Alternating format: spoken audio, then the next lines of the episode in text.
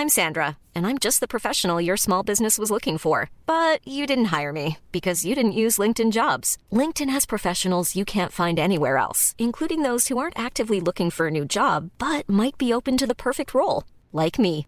In a given month, over 70% of LinkedIn users don't visit other leading job sites. So if you're not looking on LinkedIn, you'll miss out on great candidates like Sandra. Start hiring professionals like a professional. Post your free job on linkedin.com/people today. Bonjour à tous et bienvenue à l'heure des pros ce matin de 9h à 9h30 et sur CNews jusqu'à 10h30. Si la visite au salon de l'agriculture n'a pas été un franc succès pour Emmanuel Macron, la journée de mardi fut une bérésina diplomatique. Le président n'avait pas exclu l'envoi du troupeau sol euh, des, des, troupes au sol en Ukraine. Personne en Europe, ni Joe Biden aux États-Unis, n'ont approuvé cette idée. Le chancelier allemand Olaf Scholz a rappelé une position commune du monde occidental, pas de soldats européens ou de l'OTAN sur le sol ukrainien. Emmanuel Macron apparaît aujourd'hui fragilisé, la France marginalisée. Chacun cherche l'objectif du chef de l'État, on le disait hier, le spectre de la guerre comme repoussoir des difficultés ou des ennemis de l'intérieur. Depuis Alexandre ou César, c'est un grand classique de ceux qui dirigent les pays ou les empires. Au-delà du président de la République, l'exécutif est à cran. Hier, à l'Assemblée nationale, Gabriel Attal a renvoyé Marine Le Pen à ses positions russes d'avant la guerre, ainsi qu'à ses liens anciens avec Vladimir Poutine. Le RN est l'ennemi de l'intérieur pour le Premier ministre, comme il sera l'adversaire à abattre ces trois prochains mois, puisque chacun l'a compris, la campagne des élections européennes a commencé. Il est 9h, Chana Lousteau.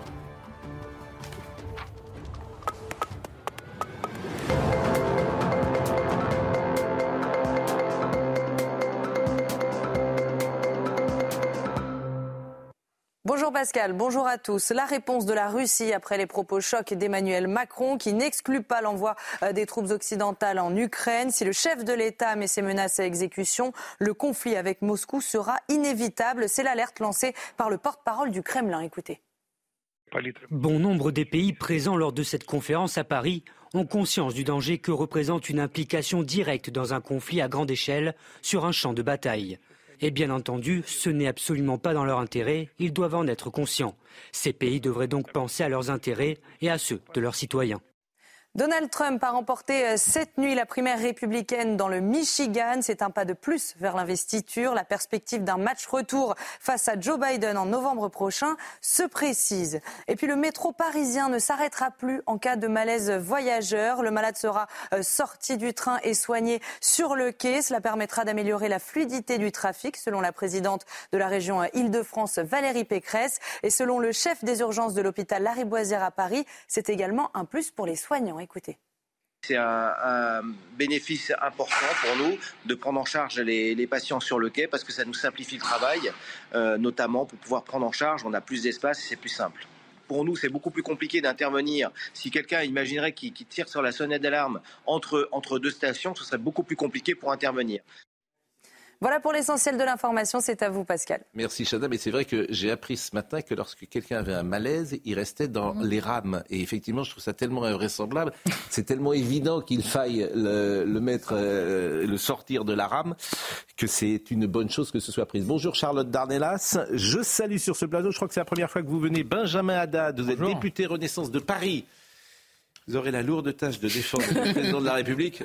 Bon courage parce que comme il est à peu près attaqué par le monde entier et en interne comme en mais non ah bah si mais, mais, mais, bon ça vous aurez bon. on va en parler bah, et, et, vous êtes là pour ça. Je salue Dominique Jamais, Georges Fenech, bien évidemment, Éric Nolot qui est là et euh, Gauthier Lebret. Mais avant cela, peut-être des images euh, hier soir puisqu'il y avait un dîner d'apparat avec euh, l'arrivée tout d'abord euh, de l'émir euh, du Qatar, monsieur Tamim Ben Hamad Al Thani, qui est donc l'émir du Qatar depuis 15 ans et son accession au trône. Regardez cette séquence.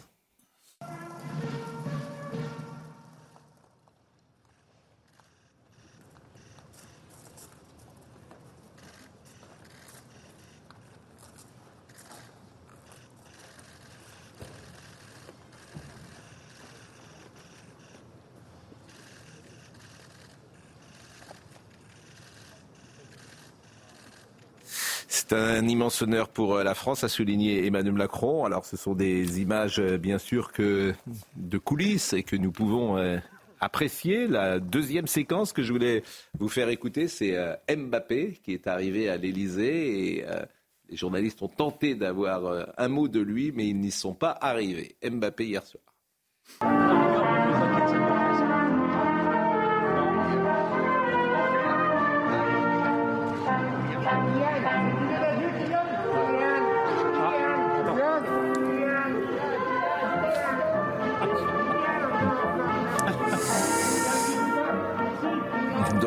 Mbappé, je le dis pour nos amis de la radio d'Europe 1 qu'on voit euh, en train de monter les marches euh, de euh, l'Elysée. Mbappé, vous savez, qui quittera le Paris Saint-Germain et qui retrouvait, c'est ça qui est paradoxal, celui qu'il va quitter puisque le cheikh Tamine Ben Hamad Al Thani, comme vous le savez, l'actionnaire euh, du Paris Saint-Germain. Tout va bien en forme, je suis content de te voir. dit le, tchèque. Est-ce que tu pourrais alors ça, est-ce que tu pourrais rester un petit peu? Est-ce que vous pouvez demander monsieur le président que Mbappé reste encore euh, quelques temps? C'est ce qu'a dit euh, le tchèque Altamni. peut-être. Bon, tout cela effectivement est courtois et puis la dernière arrivée que je voulais vous montrer, c'est celle de Nicolas Sarkozy qui était présent hier soir. Ancien président de la République. Et alors, on aimerait parfois que des micros soient installés, puisque manifestement, euh, le président Sarkozy va dire quelque chose qui va beaucoup faire rire le cheikh Al-Thani et également Emmanuel Macron. Mais évidemment, on ne saura pas ce qu'a dit Nicolas euh, Sarkozy à ce moment-là. Euh, le plus sérieusement du monde, en revanche, le président de la République a pris la parole, puisqu'il y avait aussi un intérêt diplomatique, et il a parlé de Gaza. Emmanuel Macron. C'est l'urgence de la guerre à Gaza qui nous mobilise. Obtenir la libération de tous les otages, agir sur le plan humanitaire, depuis les médicaments envoyés aux otages retenus par le Hamas, aux soins apportés aux enfants blessés de Gaza, parvenir à un cessez-le-feu durable qui permette de protéger les civils et de leur apporter l'aide massive dont ils sont aujourd'hui privés, voilà à quoi nous travaillons ensemble.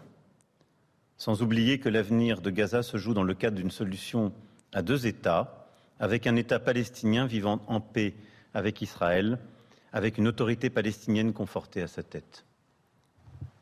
Je tiens, Votre Altesse, à vous redire ma reconnaissance pour votre rôle déterminant et celui de votre diplomatie conduite par cher Mohamed pour la libération des otages et en particulier de nos otages. Disons-le, c'est quelque chose que les uns et les autres ont du mal à comprendre. Le public a du mal à comprendre.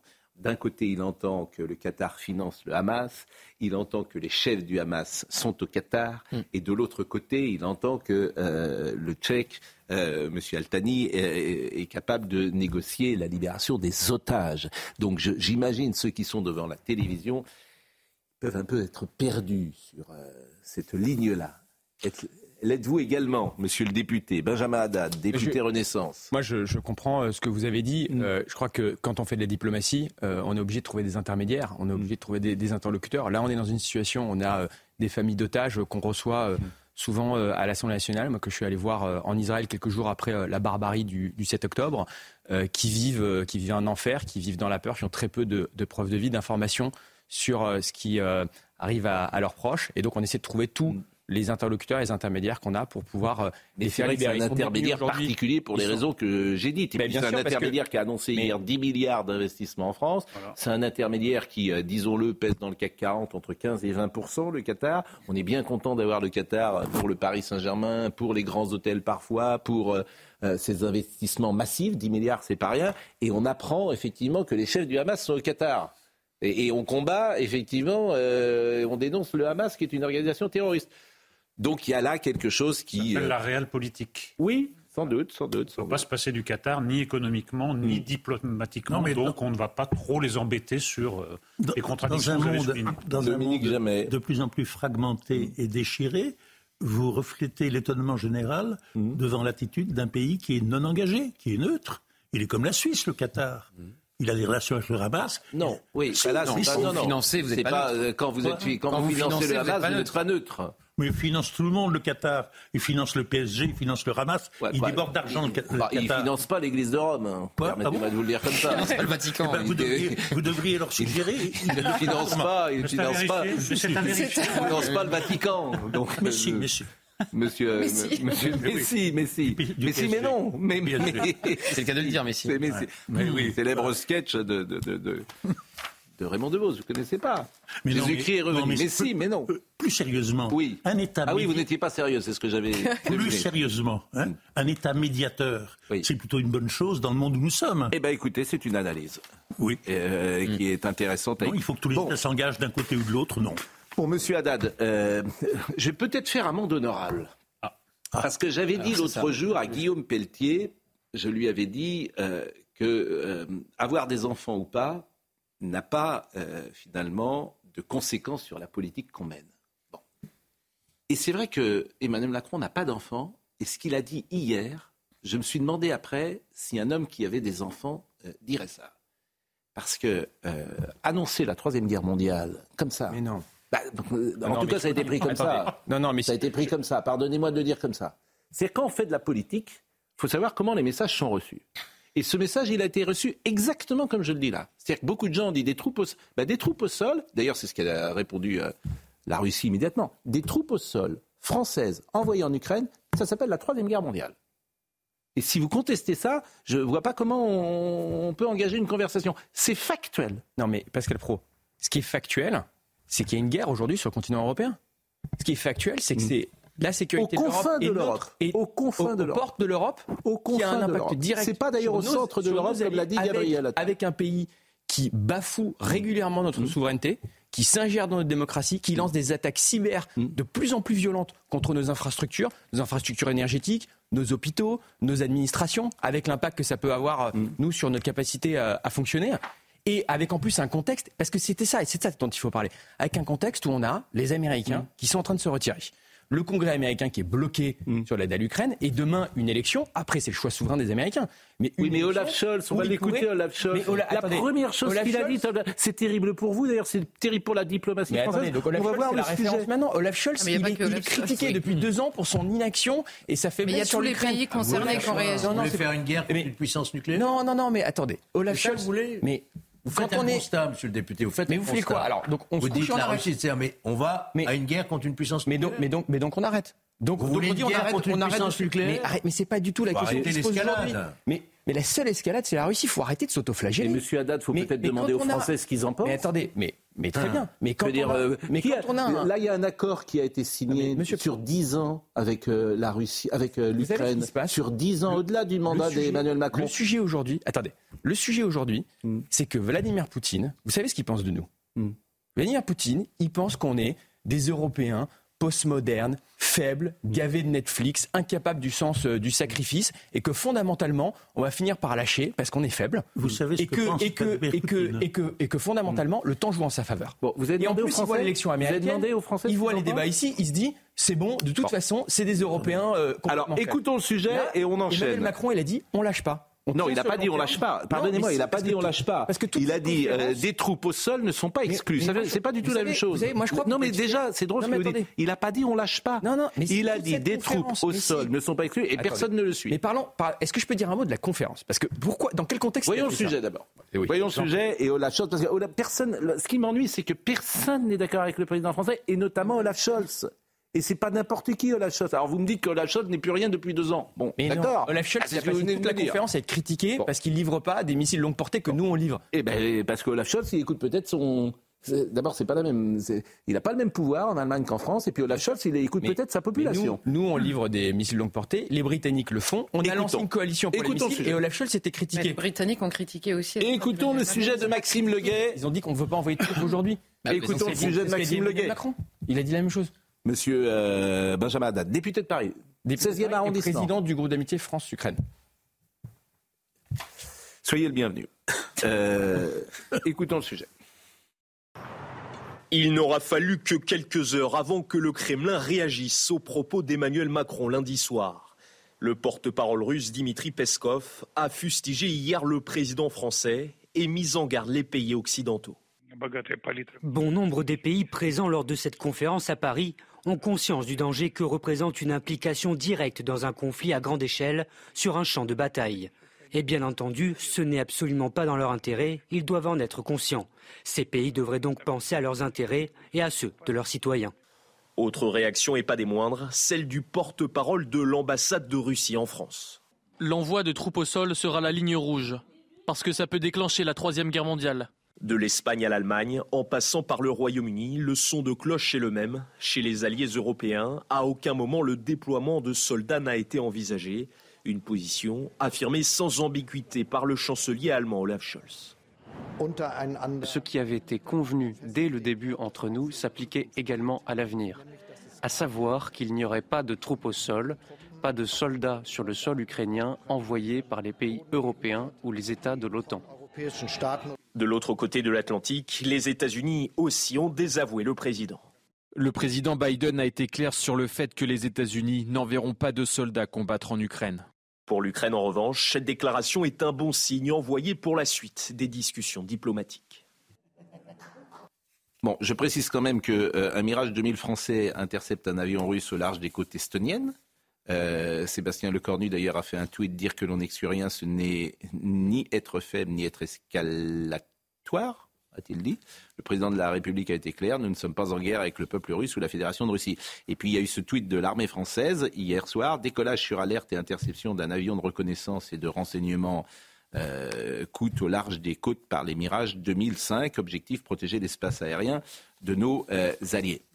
Est-ce qu'on peut rappeler quand même quelques petites choses? La Russie a annexé une partie de la Géorgie et elle ne s'est pas arrêtée là. La Russie a annexé la Crimée, elle ne s'est pas arrêtée là. Elle occupe le Donbass, elle ne s'est pas arrêtée là. Elle a voulu annexer toute euh, euh, l'Ukraine et elle continue de dire que c'est l'objectif final. Donc en fait, le président Macron pose une question qui est en effet tragique, très sérieuse. Jusqu'où sommes-nous prêts à aller pour arrêter la Russie, qui ne s'arrêtera pas là Le prochain objectif, ce sera peut-être les Pays-Baltes, peut-être un autre pays. Il faut quand même évaluer la situation et l'envisager jusqu'au bout. Que se passera-t-il, par exemple, si la Russie attaque un autre pays? Vous avez parfaitement raison. Je, trouve que la question se pose. Après, c'est vraiment que tragique. Les Français peuvent être dans la boucle? C'est tout ce que je dis sur ce sujet. fondamentalement, et Dominique C'est ce que dit à l'heure actuelle toute une propagande que la Russie ne s'arrêtera pas là. Écoutez, à moins que Poutine soit fou, à, à considérer les difficultés qu'il a en s'attaquant seulement à l'Ukraine, il faudrait qu'il soit fou pour étendre sa guerre Quoi, ce raisonnement, vous l'oubliez.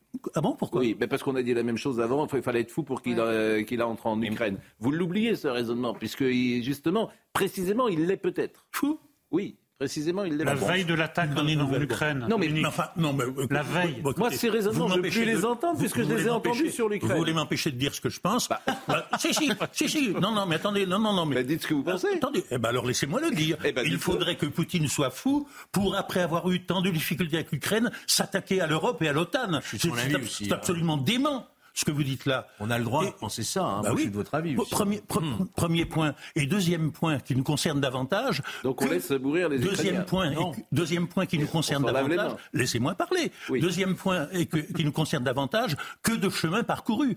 Lorsque la Russie a envahi l'Ukraine il y a deux ans, la position de la France et de M. Macron, c'était médiation. Essayons d'apaiser les choses, essayons de faire négocier les gens, n'entrons pas dans la guerre. Mm. Ensuite, on a eu une deuxième phase pendant laquelle M. Scholz et d'autres disaient on envoie des gilets pare-balles, on envoie des casques, on envoie des médicaments. Ensuite, on a envoyé des canons, des missiles, mm. des chars, etc. Maintenant, on en est, on est au seuil d'envoyer les avions. Et la déclaration de M. Macron, qui ne consulte pas le peuple français en vertu d'un éventuel du, magique domaine réservé, c'est oh bah euh, oui, envoyer des troupes françaises au sol en Ukraine, pourquoi pas? On consulte par référendum, euh, paraît-il, le peuple français lorsque des questions importantes sont à l'ordre du jour. Peut-être pourrait-on consulter le peuple français sur l'entrée en guerre de la France contre la Russie en Ukraine. Dominique je suis d'accord avec vous. Je voudrais juste vous faire écouter, je voudrais juste vous faire écouter l'analyse de Régis Le Sommier hier soir sur euh, ce qui s'est passé en Europe et après je vous fais euh, réagir évidemment Monsieur Benjamin Haddad. Régis Le Sommier, c'était hier soir chez euh, Julien Pasquier. Ce qui m'a surtout choqué, c'est le rétropédalage immédiat. Euh, quelques heures plus tard, on apprenait que le, le Premier ministre hollandais disait oui, euh, il y a, ça n'a jamais été débattu. Olaf Scholz est intervenu immédiatement jusqu'à la Pologne. Ah, la décision, il l'a prise tout seul. Hein, oui, et jusqu'à la Pologne qui d'habitude est plutôt euh, comment très euh, vent debout pour intervenir. Là, les Polonais ont assez rapidement dit que eux n'interviendraient pas. Et puis ce coup de grâce, 18h02, communiqué de la Maison Blanche, nous n'enverrons pas de soldats en Ukraine. Donc si vous voulez, tout à coup, au fur, au, fur, au fur et à mesure de la journée, le président français s'est retrouvé extrêmement seul dans, dans ses paroles. Et je pense qu'il s'en tirera par. il dira que finalement il n'a pas exactement dit ça et que voilà, on passera à la suite et on passera à une nouvelle bourde. Benjamin Haddad, c'est vrai que tout le monde souligne ça, c'est pas moi, les seuls. Vous savez, je ne crois pas que Poutine soit fou, je l'ai jamais pensé, mais en revanche, je pense qu'il réagit au rapport de force. Et s'il a le sentiment qu'on est faible et qu'on ne réagit pas, il continuera à avancer. Ça fait 20 ans qu'il assassine des opposants politiques, compris chez nous. Oui. Euh, il a envahi euh, la Géorgie. Il a d'abord attaqué l'Ukraine, annexé la Crimée en 2014. on n'a pas réagi. Puis, mais c'est quoi alors, euh, il a envahi euh, l'Ukraine. En fait, on fait quoi on, mais on, montre, on montre qu'on est capable de gérer un rapport de force et qu'on est capable de tenir dans le temps long. Mais on moi, montrer notre faiblesse. Mais moi, je, mais pas du tout. Mais je si division euh, à l'échelle internationale, tout le monde lâche le président. Il y a eu 20. Mais il doit, pardonnez-moi de le dire comme ça, mais il doit tenir les côtes, Vladimir Poutine. Ah, je crois pas du tout. Après, après ce qui s'est passé hier. Non. Mais il doit avoir des gens en face de lui qui sont complètement divisé et il n'y a aucun leadership en Europe. Mais c'est aucun leadership. On a Qui est leadership en Europe Là, on a réuni 20 chefs d'État et de gouvernement à Paris. Mais attendez, Emmanuel Macron est le leadership européen sur ce sujet. Pascal Pro, on a réuni 20 chefs d'État et de gouvernement. On a pris des décisions sur les munitions. On a pris des décisions sur les missiles longue portée. On a bougé nos partenaires hmm. à un moment où il y a des doutes sur la sécurité américaine. Moi, je ne veux pas que la sécurité de l'Europe se joue à pile ou face par les électeurs du Michigan tous les 4 ans. C'est ce qu'on a dit là et on a dit à Vladimir Poutine, on est prêt à tenir. Après, juste, je voudrais quand même faire une précision, parce que les troupes dont on parle, et dont il y a eu un débat là lors de cette conférence, qu'est-ce que c'est? C'est euh, des ingénieurs pour faire de la formation, pour faire de l'instruction. Arrêtez, Mais, je vous donne un, exemple très précis. C'est pas la question à ah, des troupes, c'est des troupes, hein, c'est pas des ingénieurs. Alors maintenant, vous allez me dire que c'est pas des troupes. Alors pourquoi il le dit Enfin, c'est des petits. Franchement, c'est pas sérieux. Là, c'est pas sérieux. En fait, c'est pas sérieux. Là, vous me dites que c'est pas sérieux, que c'est même pas des troupes. Donc en plus, le président envoie des troupes, mais c'est des fausses troupes. Mais pas du tout. C'est des fausses troupes. Mais nos troupes, c'est pas que des troupes combattantes, Pascal. On a des militaires qui font de la formation, on a des instructeurs, ils prennent des C'est pas sérieux. Et ils prennent mais là, ça fait... C'est pas sérieux. Attendez, respectons un petit peu quand même. Ah, je respecte, c'est pas sérieux. Qui euh, font toute une série de, euh, de tâches. Prenons l'exemple des canons César. C'est ce qu'on livre euh, aux Ukrainiens. Vous savez, c'est ce qu'il y a de plus précis, de plus efficace.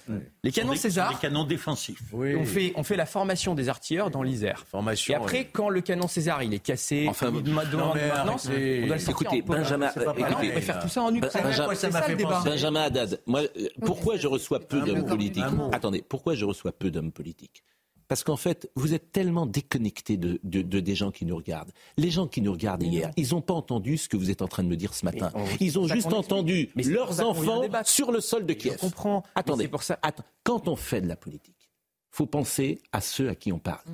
Les gens qui sont devant leur poste hier, ils ont entendu mes enfants à Kiev. C'est ça qu'ils entendent. C'est la, sécurité, quand la sécurité de notre pays dont on parle. Quand on entend des troupes en Ukraine tentant ça. À partir du moment où vous me dites oui, ce sera peut-être des mécaniciens, des, ingénieurs, des ingénieurs. Enfin, et c'était pas la question. Tu n'en parles pas. T'en parles pas. Je suis désolé de vous le dire. Mais vous avez raison. on parle d'une situation grave. Georges Fenech. situation grave. On parle de la guerre qui a un impact sur nos sécurités. Georges Fenech. Ça m'a rappelé lorsque le président Emmanuel Macron est allé en tournée au Moyen-Orient en disant on va créer une coalition pour abattre le Hamas. Il a sorti ça comme ça de son chapeau. Quelle coalition il y a eu? Aucune. Et là, il renouvelle cette, euh, cette façon de faire de la politique. Euh, c'est la politique de la peur. Internationale, où il prend une initiative en disant on est tous plus ou moins d'accord, vous allez voir. Mais arrêtons. Arrêtons. Après, vous vous étonnez que l'Allemagne réagisse de cette façon. Tout le monde sait. Tout le monde. Georges Fenech. Tout le monde sait hmm. qu'il y a des considérations. Dominique Jamais. Tout le monde sait que des considérations de politique intérieure et de campagne des Européennes expliquent l'attitude belliqueuse du président Macron. Cela s'est vu avec M. Attal à l'Assemblée hier. On en parlera Il s'agit à l'heure actuelle de faire la distinction entre les bons et les méchants, le bien et le mal. Le Front National, le Rassemblement National et LFI sont du côté des collabos. Et les autres sont des résistants, sont des gens bien. Est-ce qu'on a le droit de poser une question Non, mais la question qu'a posée Eric est très juste. Est-ce que nous sommes prêts, nous, à aider l'Ukraine pour qu'elle ne, au nom de nos valeurs, au nom de nos valeurs et aller se battre pour l'Ukraine Voilà la question. Je repose différemment la question. Non mais Eric Nolot a raison. Eh bien posons la question aux Français. Est-ce que la question est-ce qu'on veut une guerre nucléaire ou pas? Est-ce que, est-ce que vous voulez 70 millions de morts? C'est ça? Oui, enfin, si vous posez la question comme ça. Non, mais évidemment, si c'est ça la question, bon. C'est ça la question. Est-ce qu'en plus ah. de nous soucier, en effet, du sort de nos enfants qui seraient euh, éventuellement obligés d'aller se battre à Kiev, on peut également se soucier du sort de nos enfants sous un autre angle en nous demandant dans quelle Europe ils veulent vivre. Est-ce que c'est une Europe où on respecte le droit international, où on respecte les frontières d'un pays libre, indépendant, ou est-ce qu'on veut une Europe où c'est la loi du plus fort, où un jour on décide que les frontières d'hier ne sont plus les frontières d'aujourd'hui et qu'on annexe le pays voisin au nom de billevesées historiques euh, On a le droit de se poser la question On va marquer une pause et on va saluer notre ami Thomas Hill. Non mais vous avez très bien posé le débat très bien posé le débat. Emmanuel Macron. Non, pas du tout. Je suis d'accord. Mais euh, vous pourriez effectivement, vous, avez très bien posé le débat, Éric Nolot. Ce débat mérite d'être posé et la nation française doit y répondre. Est-ce que nous sommes prêts, effectivement, à nous battre pour sauver la démocratie Il va y avoir un débat d'ailleurs, hein, qui est 35. Il y aura un débat avec Thomas Hill surtout, qui nous attend. Dominique Jamais. Euh, moyennement prêt. Il répondra le 9 juin. Voilà. Elle répondra le 9 juin, dit Dominique Jamais. Vous savez, vous, vous avez des plateaux faciles, cher Thomas Hill. Hein. oui, ça va être un petit peu voilà, plus léger. Les gens s'écoutent. Hein, ce sont des artistes parfois. Mais, mais nous, c'est différent. Bon, tout va bien? Très bien, capitaine. Ah oui, non, mais euh, attends, si vous pouviez éviter ce, ce, ces gestes militaires, sur, euh, parce que ça, ça, ça, me fait peur. Bon, merci en tout cas. Allez, vous avez vous êtes coupé un peu les cheveux, manifestement, Thomas Hill. Hein. C'est mieux, c'est mieux. Hein, c'est mieux, c'est mieux. Bon, il, il y a juste qu'il faut que vous trouviez maintenant le rasoir et puis tout ira bien. Il est, il est 9h24, il est 9h24 et on va marquer une pause. On verra l'échange tendu entre Gabriel Attal et Marine Le Pen, ce qui me fait dire que l'exécutif effectivement est à cran. Ça, hein. Comment C'était fait pour ça. Ben voilà. C'était écrit euh, par avance. Oui. ça allait donner ça à l'Assemblée. Oui, moi, il me semble quand même qu'il euh, y, a un tout petit souci que je souligne souvent avec la Macronie, c'est que quand on n'est pas d'accord avec la Macronie, euh, on se fait en gros, non pas insulter, mais en tout cas injurier. Et nous, on se fait jamais injurier? Bah non, regardez, on est, je vous injurie pas. Non, mais je, vous dis en général. Là, ici, personne ne vous injurie. On peut ne pas être d'accord avec vous. Moi, je Le débat politique, il est rugueux. Oui, Il, est rugueux, mais euh, comment dire, on n'est pas obligé euh, de, dire euh, lorsqu'on n'est pas d'accord avec vous, vous êtes un agent de Moscou. Non, mais on n'est pas non plus obligé de se cacher derrière son petit doigt et de dire si Marine Le Pen avait hmm. été élue président de la République, vous croyez qu'on aurait aidé les Ukrainiens? Je, pense. Elle a été contre toutes les livraisons d'armes, contre toutes les je sanctions. pense que forcément, de, je vais vous dire, je vais vous dire ce que je pense. De prendre des déclarations d'avant-guerre pour les utiliser après-guerre, les choses évidemment euh, auraient changé. Mais elle n'aurait pas dit les mêmes choses. ce qu'elle dit depuis la guerre. Mais ils se sont opposés à tous les tournois, à toutes les mesures de oui. c'est 2014. Ils ont toujours été dans le. Mais le Rassemblement national qui avait. Mais c'est possible. Mais vous avez et c'est pour ça que vous êtes là ce matin. observateurs pour le référendum bidon en Crimée. En tout cas, c'est la pause. Soyez gentil. La pause. Eh oui, euh, Dominique, vous avez bien compris que je lance la pause euh, et que M. Haddad, il vient jamais. Vous venez tout le temps. Bon, alors, laissons M. Haddad. À tout de suite. Nous sommes avec Benjamin Haddad ce matin, qui est député Renaissance de Paris et qui défend la position euh, d'Emmanuel Macron. Somaya Labidi nous rappelle les titres.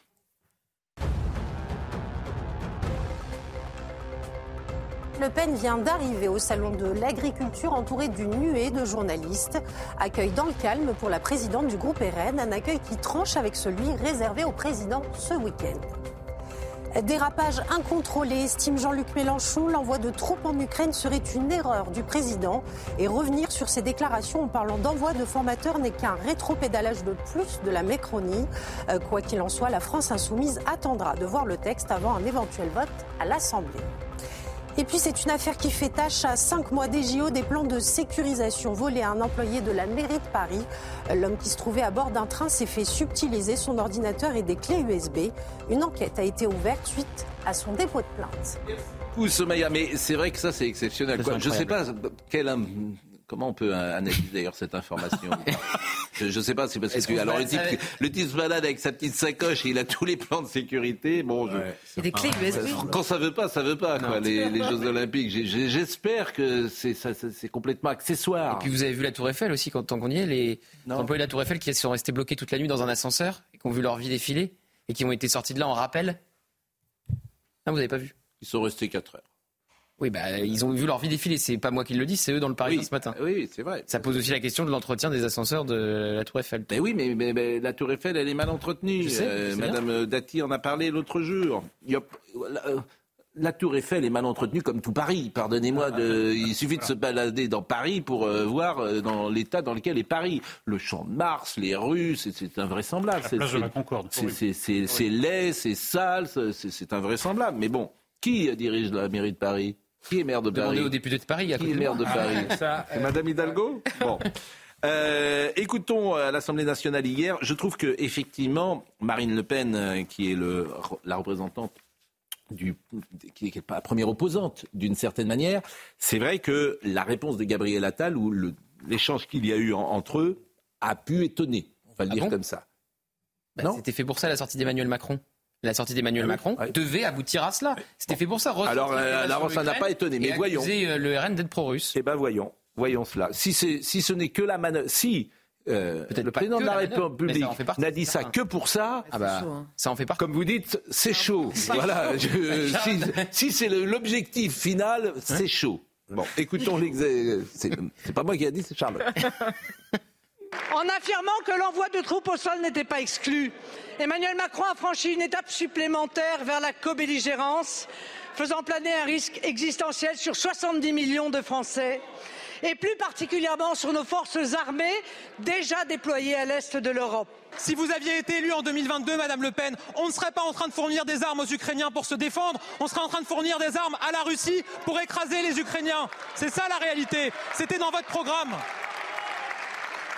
Madame la Présidente Le Pen, vous m'interrogez sur...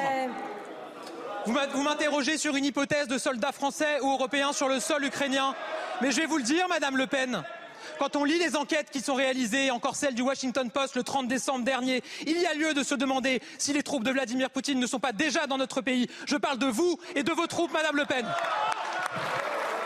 Moi, j'étais étonné que le Premier ministre cite une enquête du Washington Post. Je trouve que j'aimerais qu'il ait peut-être d'autres références, peut-être des références euh, de l'État, euh, des gouvernements. euh, Quel est le problème avec sa déclaration Euh, il- il Et on peut s'adresse à- écouter juste Johan Ouzaï, puis après je vous fais réagir, qui a donné des explications sur le Washington Post. C'était hier soir, toujours chez Julien. Alors l'enquête évoquée par Gabriel Attal accuse le Rassemblement national de reprendre des éléments de langage du Kremlin pour affaiblir le soutien européen à l'Ukraine et tenter de retourner l'opinion euh, publique. Enfin, ce qui fait dire euh, au Premier ministre que si Marine Le Pen était au pouvoir, la France livrerait des armes à la Russie. C'est euh, dans son programme présidentiel, Marine Le Pen, en 2022, souhaitait nouer une alliance militaire avec Moscou. Éric Nolot. Je vois pas le problème de la déclaration, mais M. Attal s'adresse à la présidente d'un parti qui, dans son tract électoral, s'affiche en compagnie de Vladimir Poutine et qui, euh, en effet, affiche, euh, dès qu'elle en a l'occasion, des positions pro-russes. Il, il rappelle Bah, Pas l'évidence. depuis l'invasion de l'Ukraine, soyons. Bah, non, je ne parle pas de l'invasion de l'Ukraine. Je dis simplement que, en effet, si Mme Le Pen était au pouvoir, la politique de la France aurait été très différente. Elle il me se semble que ça relève, il me semble que ça relève de l'évidence, première évidence, et que la deuxième évidence, c'est que le Rassemblement national est un parti pro-russe. Il a le droit. Après, je ne sais pas quelles conséquences ça, ça aura à l'avenir, mais il a le droit. Mais Gabriel Attal a le droit de. Dominique Jamais. C'est le moment de rappeler que Talleyrand, qui s'y connaissait un peu en diplomatie, avait dit une fois pour toutes que tout ce qui est excessif est insignifiant. Comment est-ce que le Premier ministre de la France peut se lancer dans une attaque à ce point vicieuse et erronée? Elle ne répond en rien à la réalité. Le Rassemblement national ne s'est pas opposé aux sanctions contre la Russie. Mais euh, vous vous rappelez peut-être qu'il y a quelque temps. Ah si, bah si. Vous vous rappelez peut-être Il qu'il y a une conférence de presse en août 2022 précisément sur le coût des sanctions pour s'opposer aux vous vous sanctions. rappelez, vous vous rappelez peut-être qu'il y a. Actuellement, c'est faux de dire Vous ça. vous rappelez peut-être qu'il y a quelque Non temps. mais Dominique, entendez ce qu'on vous dit. Si J'ai- vous dites quelque chose qui n'est pas vrai. J'ai entendu, bon d'accord, j'enregistre. Ah pas oui, mais vrai. c'est important parce que c'était la clé de votre démonstration. Non, est-ce que le parti de Mme Le Pen ou le parti de M. Mélenchon sont collaborationnistes avec la Russie.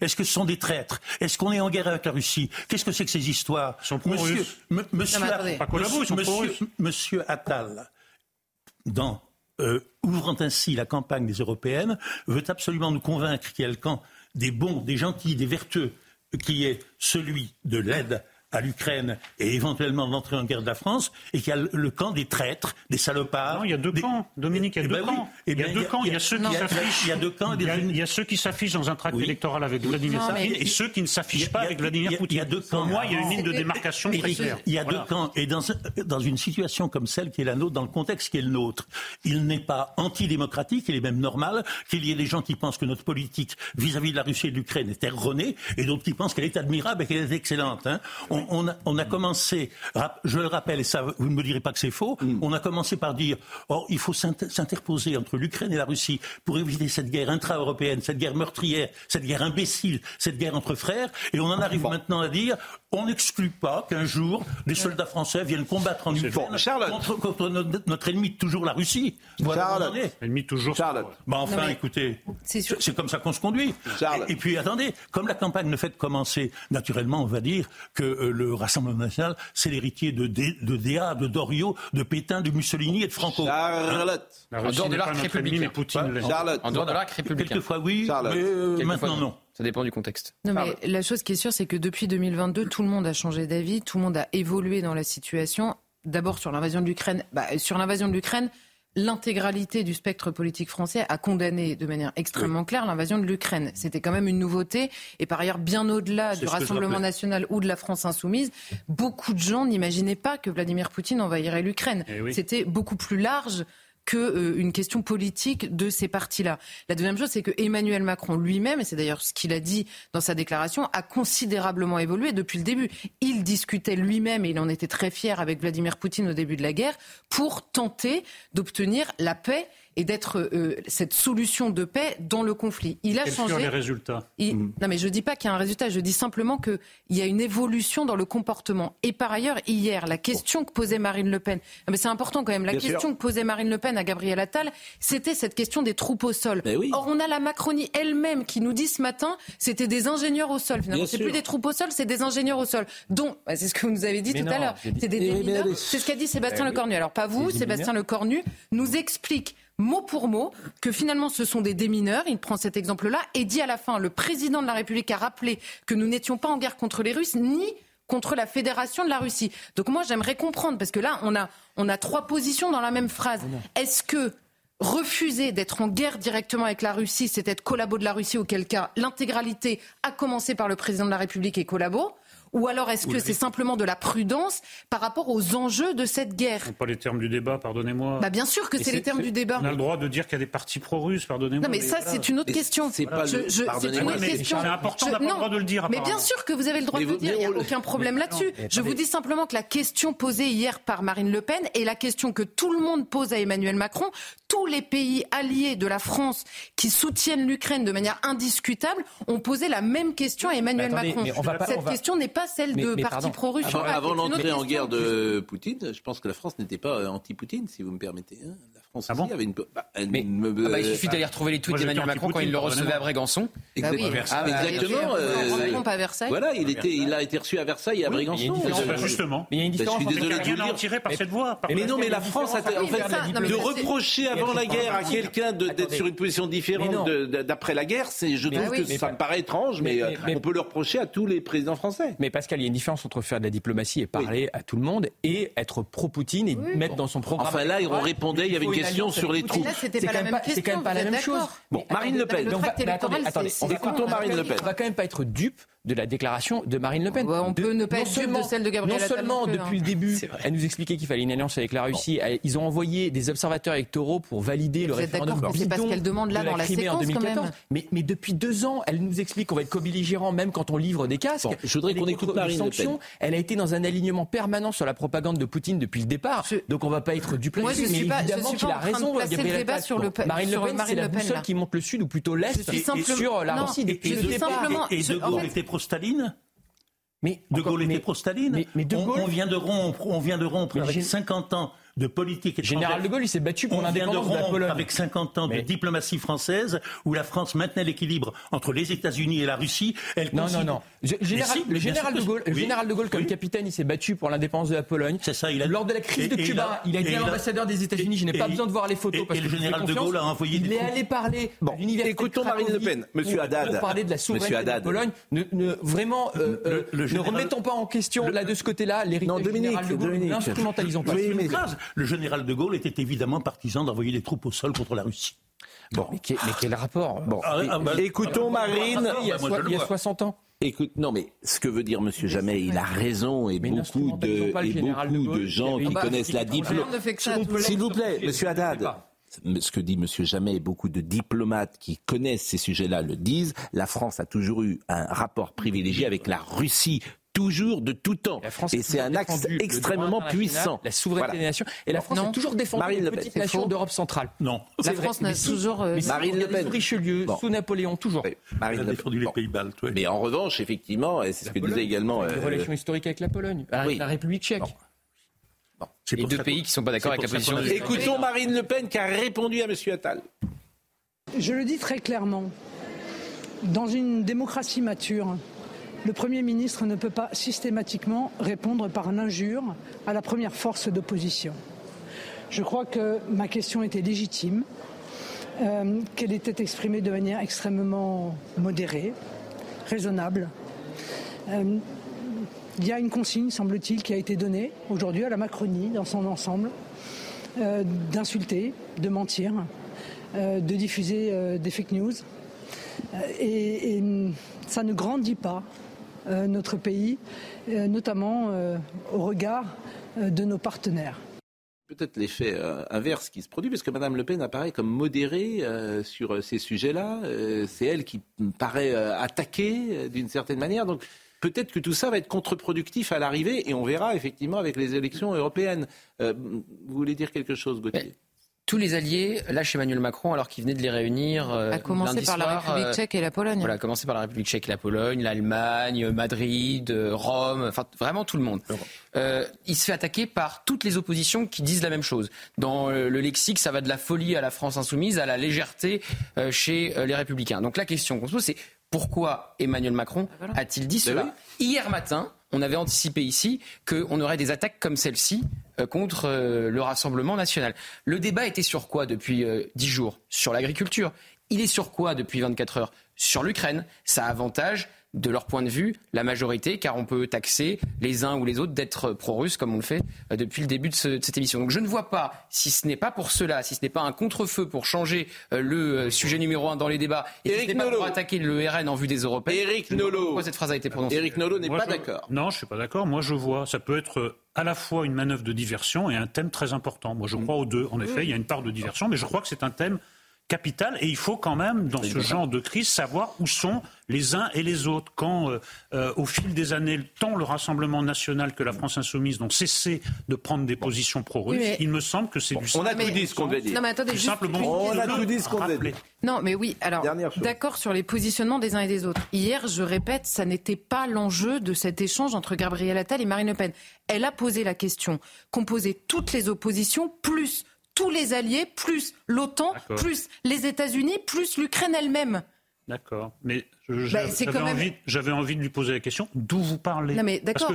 On peut exprimer la même position pour des raisons différentes, vous comprenez? Oui, alors, voilà. bah, là, en l'occurrence, c'était pas pour des raisons différentes. Tout le monde a eu peur de l'engagement. Même la Macronie elle-même. Eric. C'est pas un va-t-en-guerre, c'est Eric. Justement, c'est pour ça que je vous dis, là, il y a une question qui n'est pas celle que vous posez, qui est légitime par ailleurs. Hein. Moi, j'ai aucun problème à ce qu'on interroge le positionnement des uns et des autres, qu'on accepte aussi qu'ils évoluent en fonction de la situation. que c'est un climat aujourd'hui avec Emmanuel Macron, et on l'a vu au Salon de l'Agriculture, ceux qui sont pas d'accord avec vous, euh, on leur parle mal, on les traite...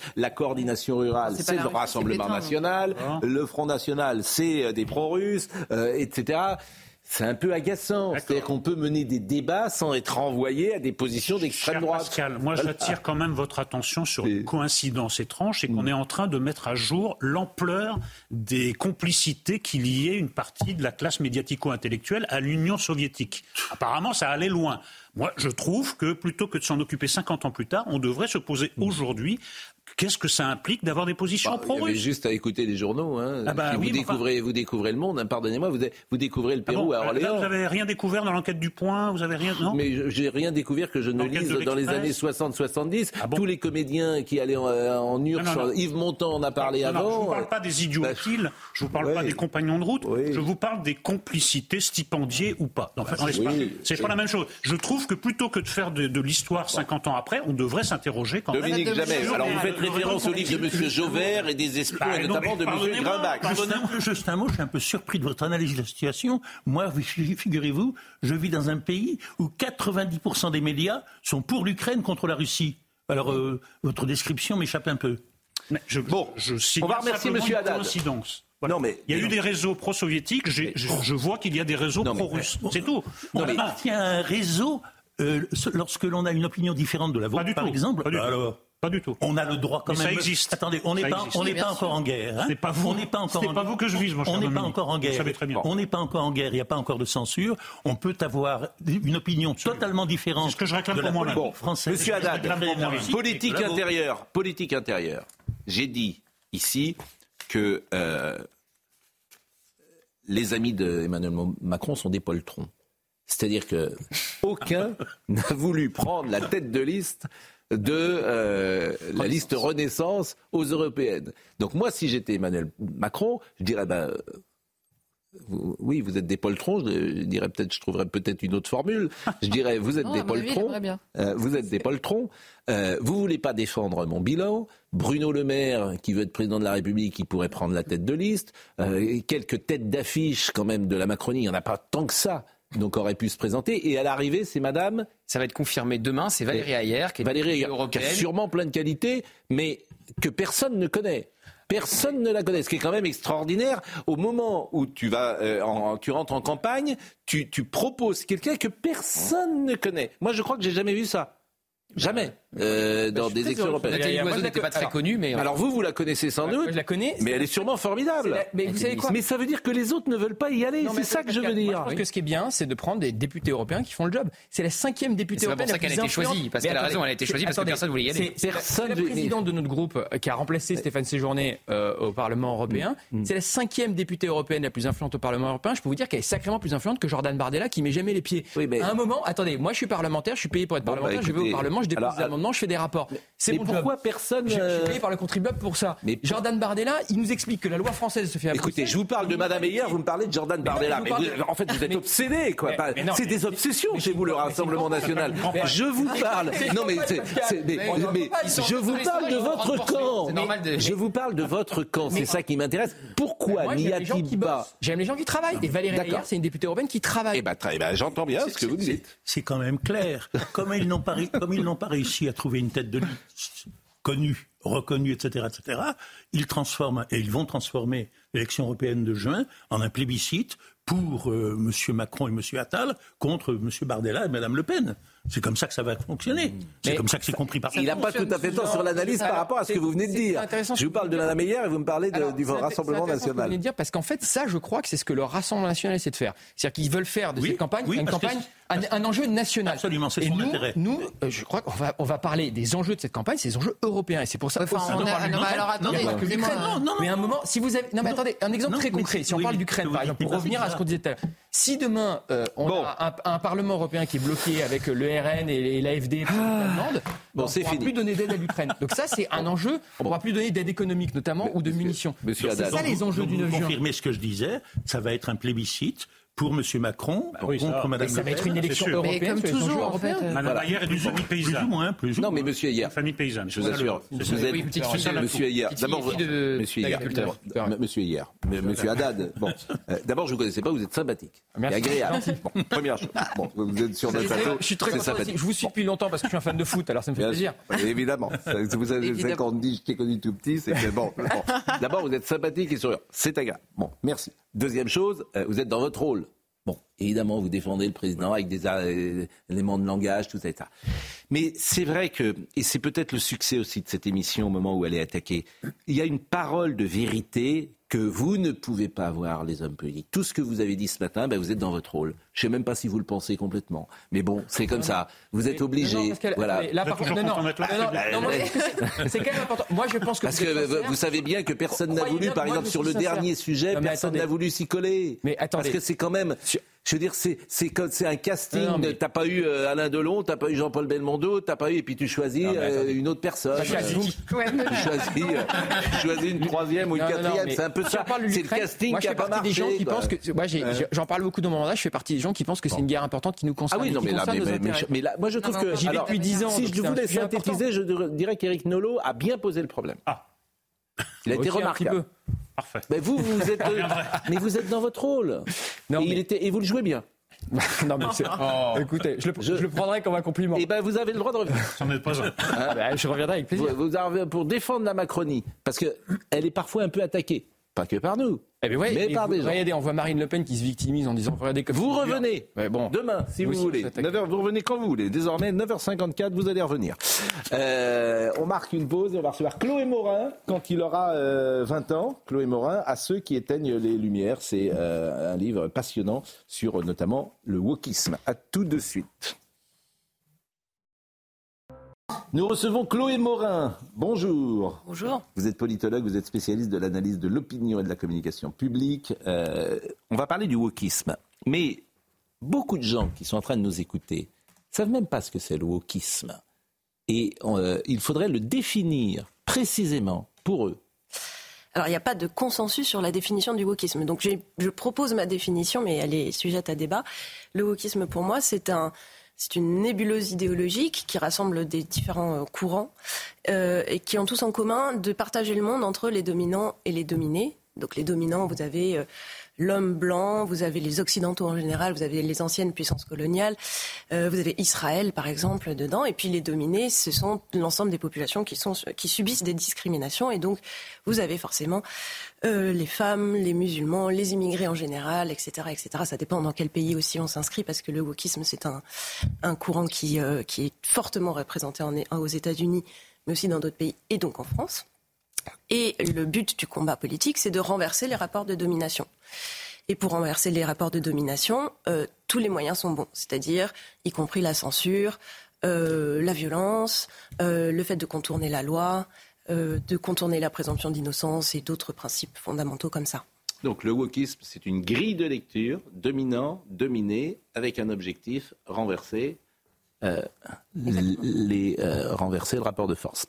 Somaya Labidi, moi, je trouve que c'est une bonne définition. Je ne sais pas ce que vous en pensez. Hein, c'est clair. C'est la véritable définition. Éveillé, c'est ça. Oui, mais éveillé. oui, mais éveillé, ça veut rien dire. Éveillé sur Parce que Chloé Morin, je trouve que sa définition éveillé permet sur une existence de minorité, de dominants.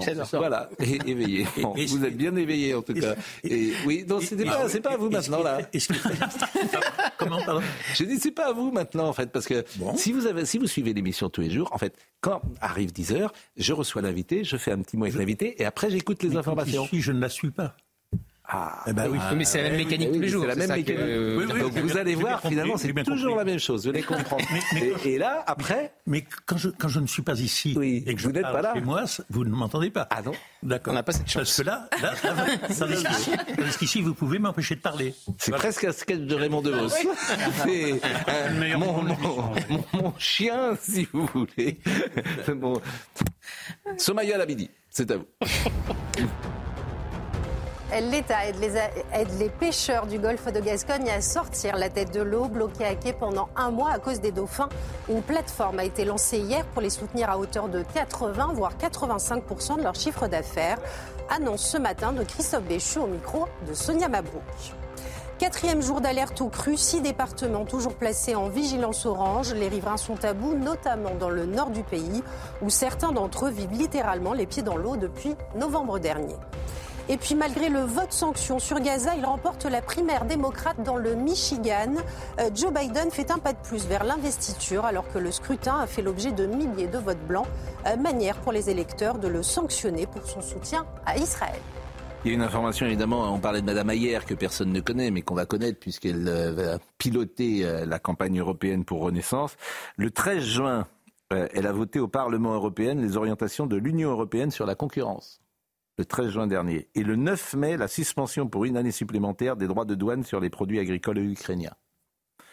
Les politiques européennes seront au cœur de euh, la crise agricole.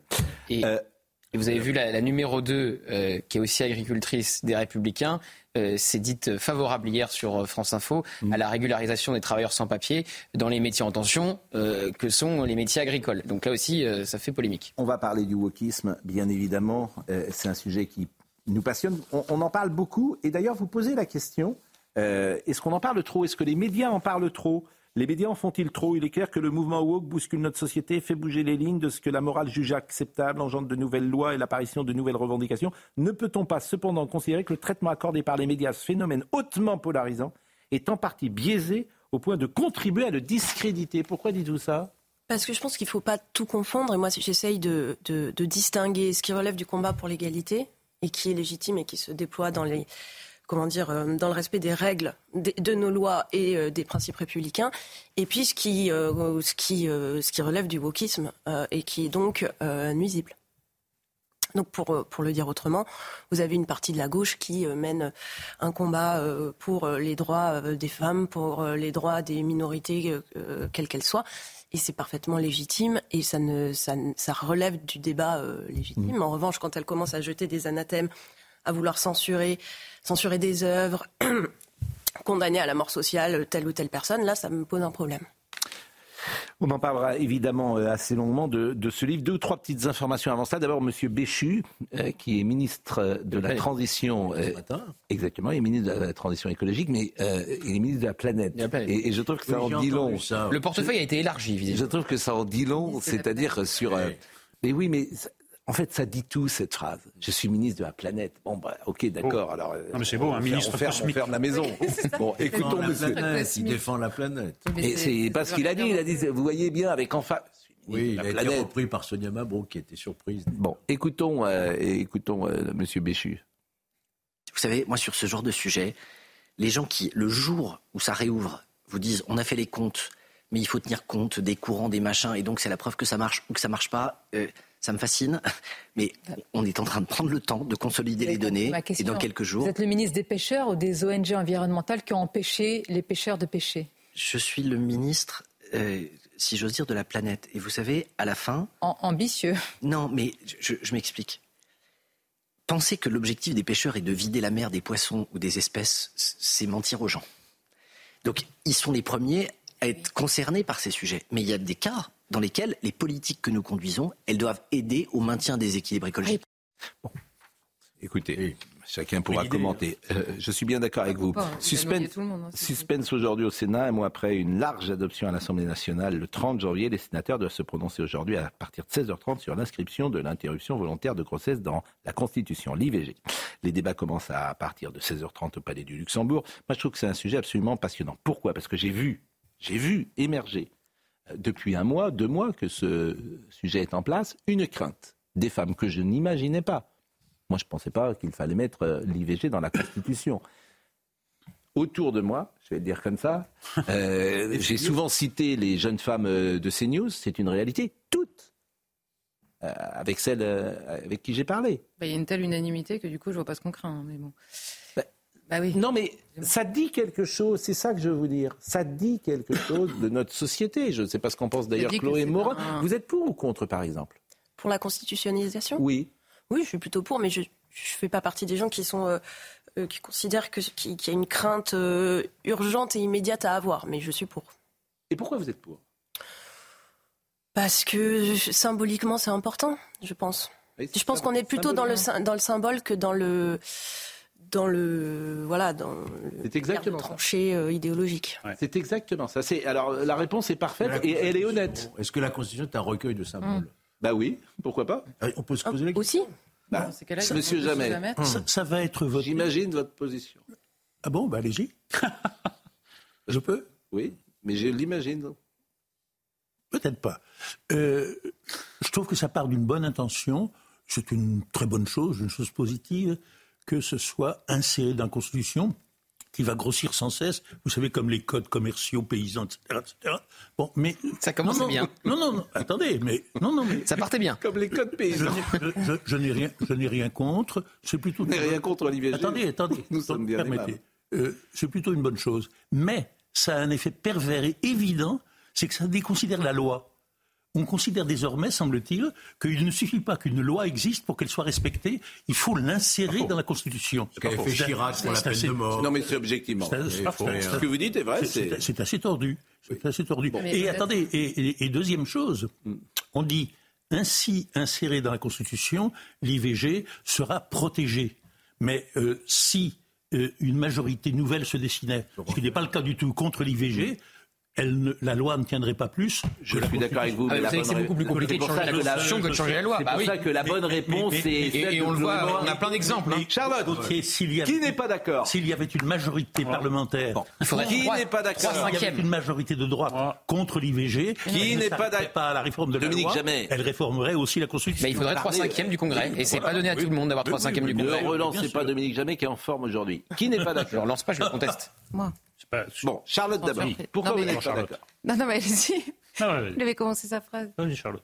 Non, non, mais la, la, la question, c'est pas juste un symbole. Hein, je suis désolée. L'enjeu, le, il est, il est beaucoup, il va beaucoup plus loin que ça. D'ailleurs, le, le, vrai enjeu, là, on dit, parce que tout le monde dit, le Sénat pourrait retarder le vote. Pourquoi il pourrait retarder le vote? Parce que le débat s'est fait autour de la manière dont on inscrit l'IVG dans la Constitution. Or, il y a un débat entre liberté ou liberté garantie. L'Assemblée a voté une liberté garantie. Qu'est-ce que ça veut dire une liberté garantie? Ça veut dire qu'il y a désormais un droit opposable à l'avortement, à l'accès à l'avortement. Ce qui veut dire que la clause de conscience est impossible d'un médecin. Et donc là, vous voyez le basculement, c'est que Simone Veil, quand elle vote en 75, elle dit, la phrase je l'ai notée, je le dis avec toute ma conviction, l'avortement doit rester l'exception. Parce que dans la loi, précisément, la règle, c'est le respect de la vie. L'exception, c'est l'avortement. C'est pour ça qu'il est dépénalisé à l'époque. Depuis, et c'est pour ça qu'il y a une clause de conscience, c'est pour ça qu'il y a un délai de réflexion qui est imposé à l'époque, c'est pour ça qu'il y a un entretien préalable avec un psy, c'est pour ça qu'il y a toutes ces, on va dire ces obstacles parce que Simone Veil elle-même dit Je fais confiance aux futures générations pour dissuader, tant qu'elles le peuvent, les femmes d'avorter. Il faut voir le, basculement qu'on a eu sur ce sujet. Or là, aujourd'hui, si vous en faites une liberté garantie dans la Constitution, il y a donc un droit opposable à avoir accès à l'IVG, donc il n'y a plus de clause de conscience et plus de liberté d'expression sur le sujet. Le, but, globalement, dans le débat, c'est d'en faire un dogme qui ne souffre pas le droit au blasphème, si je puis me permettre. Ah bah, vous ne pouvez plus vous opposer. On a déjà eu le délit d'entrave, vous ne pouvez même plus vous opposer s'il y a un droit opposable à l'accès à l'avortement. C'est aussi simple que ça. Ça veut, dire quoi Je pense pas qu'on bah, Exprimer son opposition à l'avortement. On ne pourra pas obliger un médecin à. Bah, excusez-moi, on a vu ces derniers jours que c'était un peu compliqué, si je puis me permettre. Hein. Non. Ah. Bah, bien sûr que si. Euh, non, Charles. Je crois pas que c'est. Je, ce n'est pas du tout le même débat. C'est pas du tout le ah, même mais débat. Vous voyez, vous. Non, mais je vais vous expliquer. Non, non, non, Charlotte. Non, mais je peux vous expliquer pourquoi c'est le même, le même débat. Je, vous propose. on peut tellement en parler qu'on ne peut pas l'expliquer. Non, mais parce que restons sur la constitutionnalisation. Je vais vous dire. Moi, je trouve seulement étrange que le féminisme se préoccupe davantage des dangers imaginaires que des dangers réels. Il n'y a pas de danger sur le droit à l'IVG en France. Ça fait même l'objet d'un consensus de plus en plus général. Pour l'instant, non. En revanche, les mêmes féministes euh, observent un silence gêné pour tout ce qui est, euh, euh, atteinte aux droits fondamentaux des femmes sous la forme de l'islamisme, par exemple. Madame Rousseau doit être, c'est même certain, favorable à l'inscription de, de l'IVG dans la Constitution, mais considère que le voile est un embellissement et ils ont complètement lâché la cause des femmes, par exemple en Iran, qui devrait être une cause euh, sur lesquels elle s'exprime jour et nuit. Donc c'est un peu bizarre quand même de s'accrocher à ce point à des symboles et dès que le problème est réel, et il est bien réel en Iran et ailleurs, et même en France, de, s'en désintéresser. Je trouve ça un peu bizarre. Il y, a un argument qu'on prend tout le temps euh, sur ce plateau, c'est celui de l'opinion publique. Sur l'immigration, 8 Français sur 10 pensent la même chose. Là, il se trouve qu'il y a 81% des Français qui sont pour la constitutionnalisation de l'IVG dans euh, de Dernier mot sur ce sujet. Oui, dernier mot sur ce sujet. J'ai bien entendu. Bah, il faut entendre ce que disent les gens. Je, ne partage ah pas vraiment son interprétation, si elle le permet. Dernier mot. Je pense que la clause de conscience ne sera pas remise en cause pour les médecins. Mais elle est sans cesse remise en cause. C'est comme pour les avocats qui ont une Dernier conscience. Euh, on ne peut pas obliger un avocat à défendre une cause qu'il ne veut pas défendre, alors que la défense est un droit opposable. Je ne pense pas que ça en mettra. vous ne pourrez pas obliger un médecin à procéder à un avortement si c'est contraire. Et vous êtes, au courant, vous êtes au courant que les mêmes qui ont poussé pour la constitutionnalisation ont réclamé à plusieurs reprises mm. la suppression de la clause de conscience sur l'IVG. Non, mais ça, Laurence Rossignol en tête. Bah, je suis désolé, c'est discuté extrêmement régulièrement. En tout cas, c'est aujourd'hui. Le texte est soumis au vote des 348 sénateurs. Il peine à convaincre les rangs de la majorité sénatoriale, une alliance entre les républicains. Moi, j'ai entendu des républicains, c'est très intéressant, qu'on dit si je vote contre la constitutionnalisation, mes filles ne me parlent plus. Exactement. Et moi, Souvent, je vous ai parlé de ça. Moi, On est tous des, des hommes, euh, on, euh, voilà, on a des idées, puis après on est confronté, euh, on rentre, on parle avec nos enfants, et, et forcément, ça nous influence. Bien évidemment, qui ne serait pas influencé par ce que pensent ses, enfants normal, Et tant mieux d'ailleurs qu'on soit influencé par nos filles lorsqu'on en a. Et, en fait, ce sont des interventions minoritaires. Eh oui sont des interventions ah minoritaires. mes filles, c'est pas minoritaire, hein, je vous en prie. Hein. je, ne vous ai pas vos filles en ah, particulier. Ah, oui, majoritaire. Vous m'excuserez auprès d'elles. Mais il y a des interventions à l'heure actuelle minoritaires qui justifient les gens qui prétendent qu'il y a une menace sur euh, l'interdiction, sur l'autorisation de l'IVG. C'est pas que les filles, d'ailleurs, c'est aussi les garçons. En fait, comme toujours, mon, pour l'instant, il n'y a pas de problème en France. Je vais vous dire. Euh, dans beaucoup euh, de, de, de, sujets, euh, ma grille de lecture, c'est elle est générationnelle. C'est toujours pareil. Les moins de 30 ans, ils pensent ça. Mais Et puis vous, qui avez plus que vous avez 8 Français sur 10 qui pensent la même chose. C'est ça la grille de lecture sur tous ces sujets. Mais ben là, elle est il y a 80% des Français qui sont d'accord. Bon, avançons. Avançons. Vous me, avançons. Vous me discriminez. Mais je vous discrimine, oui. Oh, c'est de l'agisme. On va parler ça de. sera pas reproché. Vraiment, avant d'évoquer le, le livre de Madame Morin. Euh, Alain Delon, Alain Delon, 72, 72 armes quand même. un peu pas intérêt à aller à Douchy, euh, parce que là, si tu veux, il y a de quoi tenir un siège. Bon, et alors, euh, je crois qu'Anouchka Delon était avec Léa Salamé ce matin, et je vous propose de l'écouter.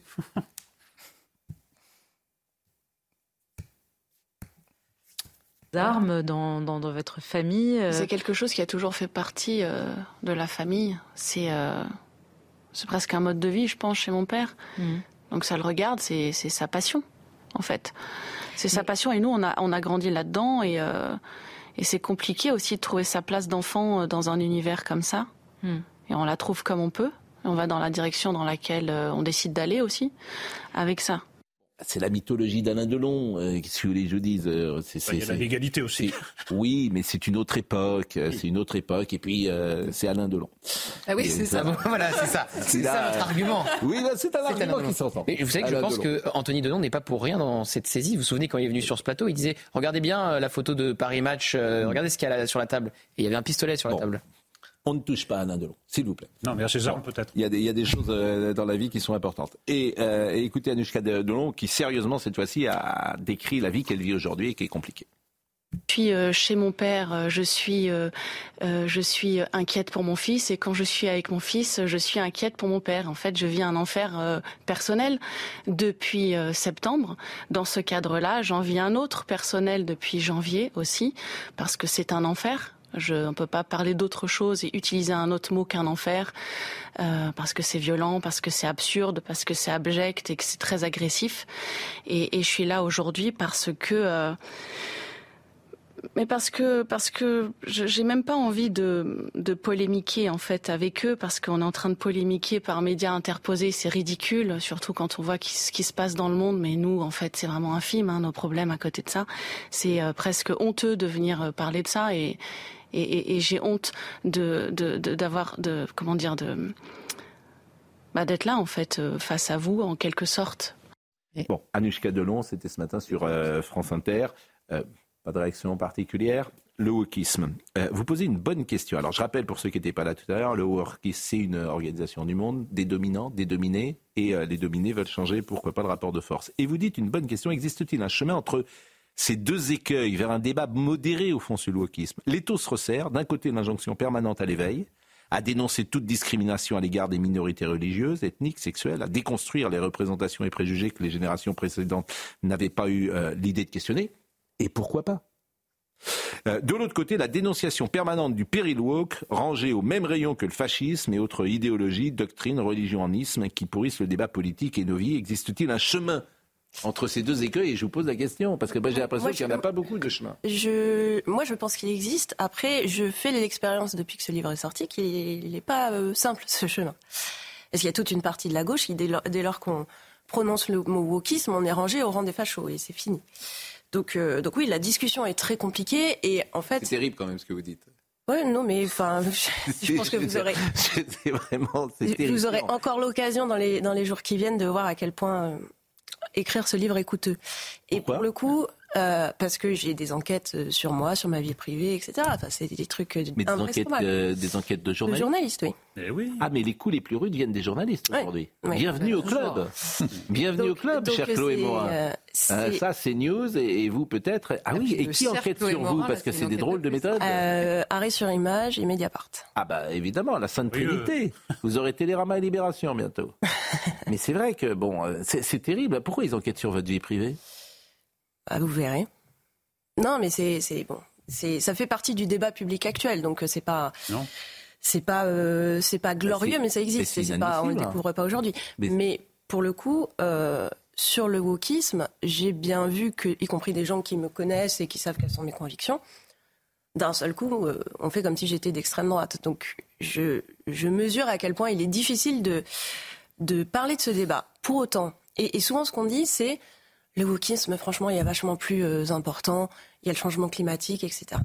Mais quand on parle de wokisme, derrière, on parle de quoi? On parle d'égalité homme-femme, de lutte contre les violences sexistes et sexuelles, et de la manière de lutter contre ces violences, ce qui n'est pas un truc euh, tout à fait anodin. On est en plein dedans avec euh, les Césars et les révélations de Judith Godrèche, etc. On parle de liberté d'expression. On parle de liberté de caricaturer les religions, parce que ça, c'est quelque chose qui est très fortement remis en cause. Et vous parliez des, jeunes générations aujourd'hui. Mais euh, aujourd'hui, la majorité des jeunes considèrent qu'il ne faut pas pouvoir critiquer les religions. Et donc, on est quand même dans un pays qui a vécu les attentats de, depuis 2015, avec des gens qui pensent ça. Donc, on est sur des, des sujets fondamentaux qui touchent au plus profond de ce qu'est la France. Euh, à des valeurs d'ailleurs qui réunissent la gauche et la droite. Moi, c'est des sujets sur lesquels la plupart du temps euh, l'opposition ne se fait pas entre euh, gauche républicaine et droite républicaine. Et donc c'est pour, ça, et pas parce que wokisme c'est à la mode, qu'il faut parler de ces sujets-là. Le problème, c'est que on, arrive tout de suite à des anathèmes, à des caricatures. Euh, voilà, moi j'essaye de pas caricaturer les idées que je dénonce et d'être factuel dans les, dans les choses que je, que je pointe.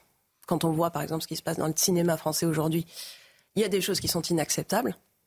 Il faut le dire, même si euh, c'est difficile de le dire aujourd'hui. Euh, et quand je parle de choses qui sont inacceptables, je parle autant des violences, évidemment, mais c'est ça le paradoxe, euh, vous que de, la manière dont on les, de la manière dont on les combat. Mais ben c'est très compliqué d'avoir un, un, discours nuancé sur ces sujets. Et simplement de prendre la parole et de prendre la parole. Regardez ce qui s'est passé au César l'autre soir. Chaque prise de parole était placée sous la componction, la gravité, et chacun attendait dans la salle ce que celui qui prenait la parole allait dire au nom euh, d'une voilà, d'une profession commune. C'est un exemple de psychologie euh, collective, les Césars l'autre soir, pour moi. Oui. oui, comme les journalistes, sauf que les journalistes, on n'est pas exclus du système. Ah bon? Non, parce que vous pouvez faire votre métier. Dans le cinéma, vous êtes exclu du manège et vous remontez plus. Mm. C'est-à-dire que si vous n'entrez pas dans la grille de lecture, il n'y a pas de CDI dans le cinéma. Chez nous, il y a des CDI, les journalistes, ils peuvent faire leur métier, même s'ils ne sont pas d'accord avec la ligne du... du... quand même en un Il y en a.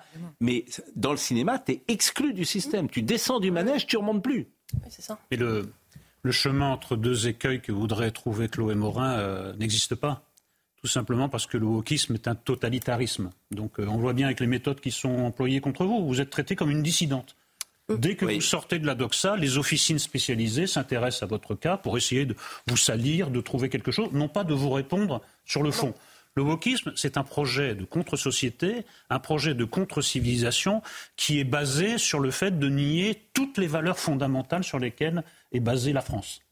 On revient sur la laïcité, on revient le rapport entre euh, la République et les, religions est complètement remis en cause, etc. Et même, et même les hommes et les femmes, puisque en France, il y a une tradition un peu spéciale, une forme d'équilibre avec les excès qu'on a, bien sûr, avec les, violences, il ne s'agit pas de, les justifier. Donc en fait, moi, je ne veux pas vivre dans cette euh, contre-civilisation, je ne veux pas vivre dans cette contre-société, et ce sera eux ou nous Il n'y a pas de dialogue possible avec des totalités. Moi, je ne suis, pas, je suis pas pour dialoguer avec eux.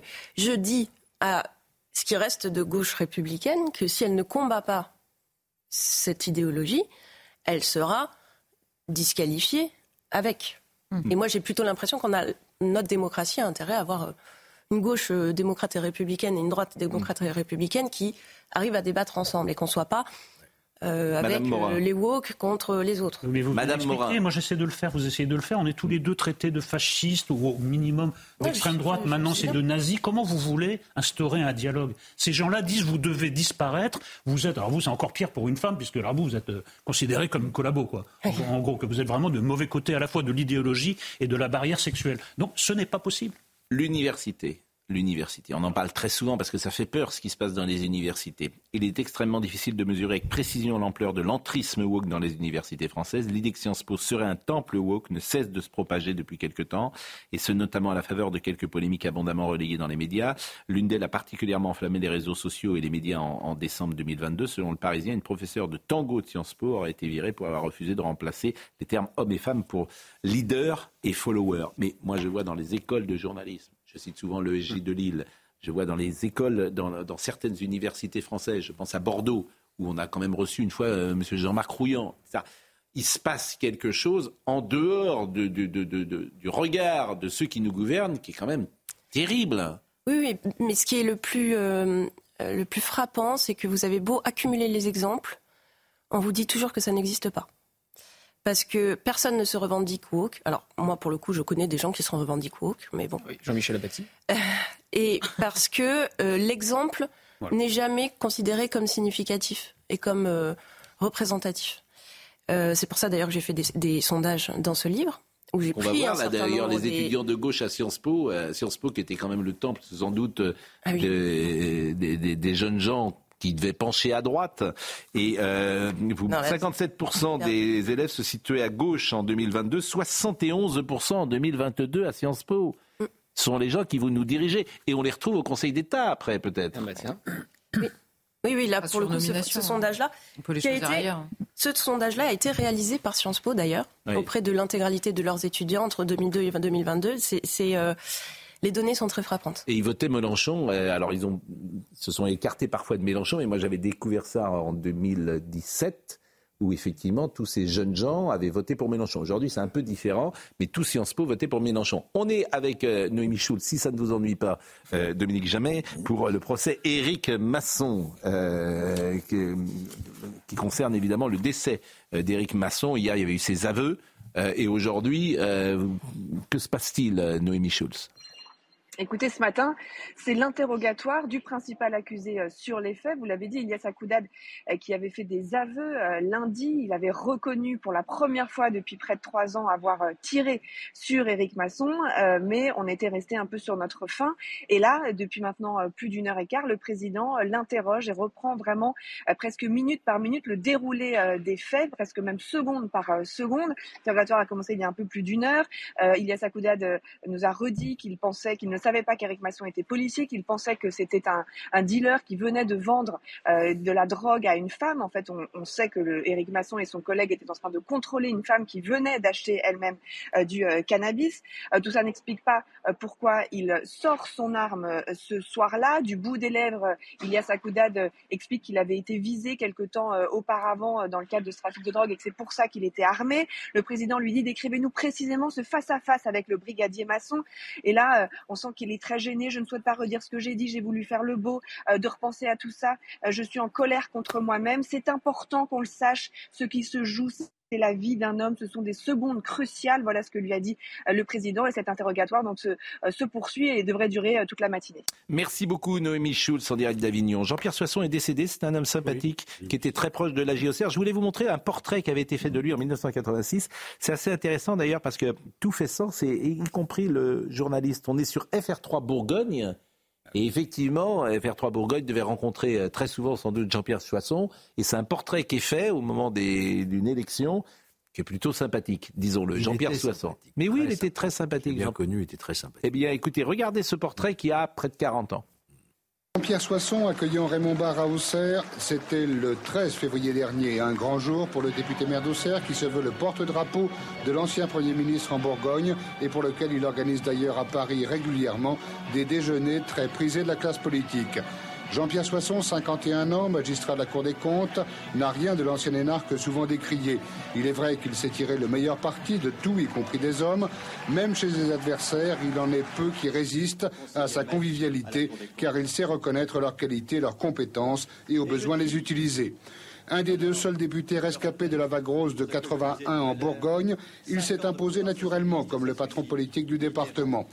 Toutefois, amené à trancher pour la liste régionale, cela ne s'est pas fait sans quelques grincements, d'où l'apparition d'une liste centriste et socioprofessionnelle.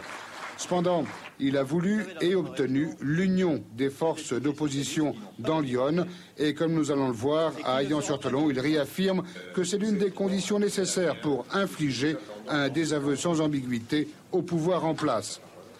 Dans le jardin secret de l'homme politique, deux qualités qu'il cultive et apprécie chez les autres, l'amitié et la fidélité. C'est assez gentil, c'est pour ça que c'est amusant d'écouter le. Peut-être un peu trop gentil. Alors, il était maire d'Auxerre hein, également en 79, quand Auxerre est en finale de la Coupe de France. Il était avec euh, Giroud et c'est là que je le croisais quand il était maire d'Auxerre. Il a fait un mauvais procès pour l'histoire des régionales, vous vous souvenez parce qu'ils s'étaient alliés. Avec le Front euh, National. il n'avait pas. Il avait accepté les voix du, Front National. Ah bah oui, mais ça c'est ça. Euh, vous nous défendez sur ce plateau depuis des, depuis des semaines. Il ne faut pas accepter d'alliance avec les RN. bien boire le Chablis avec lui. Jean-Pierre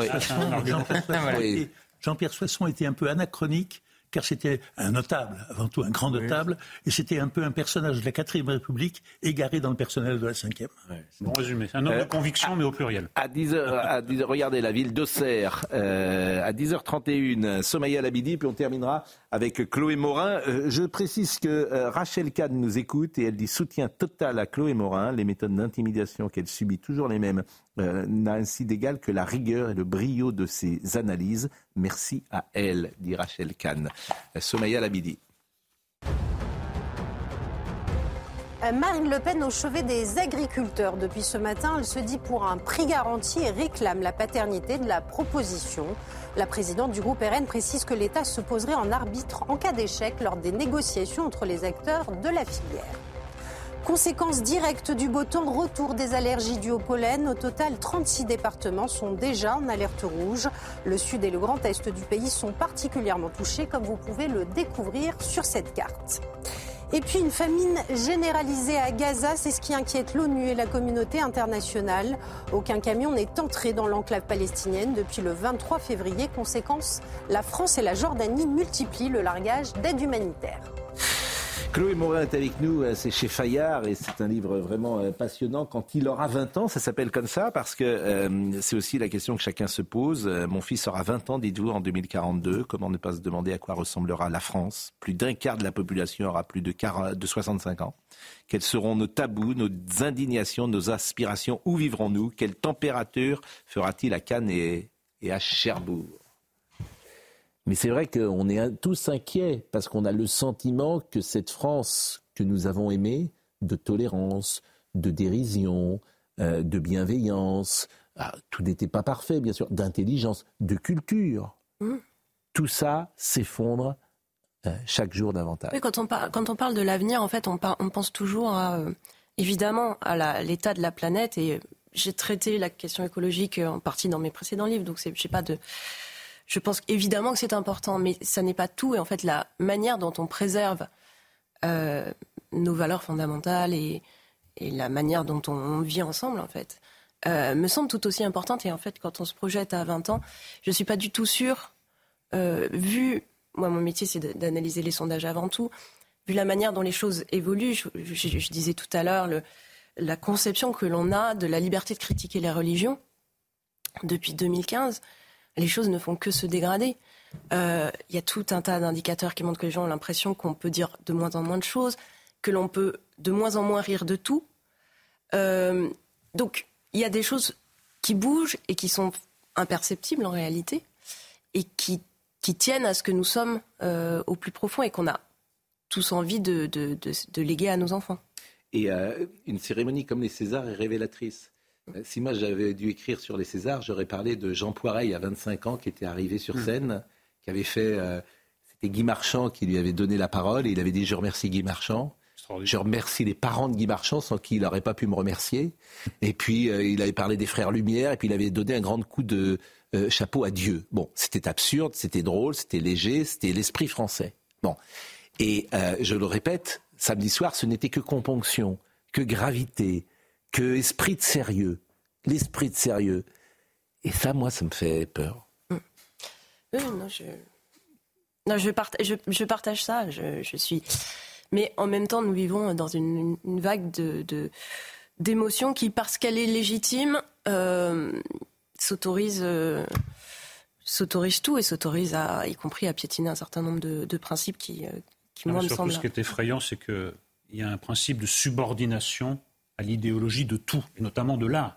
Parce que alors maintenant, les films, les téléfilms doivent refléter des valeurs woke que personne n'a, enfin, personne n'a voté pour ça ma- majoritairement.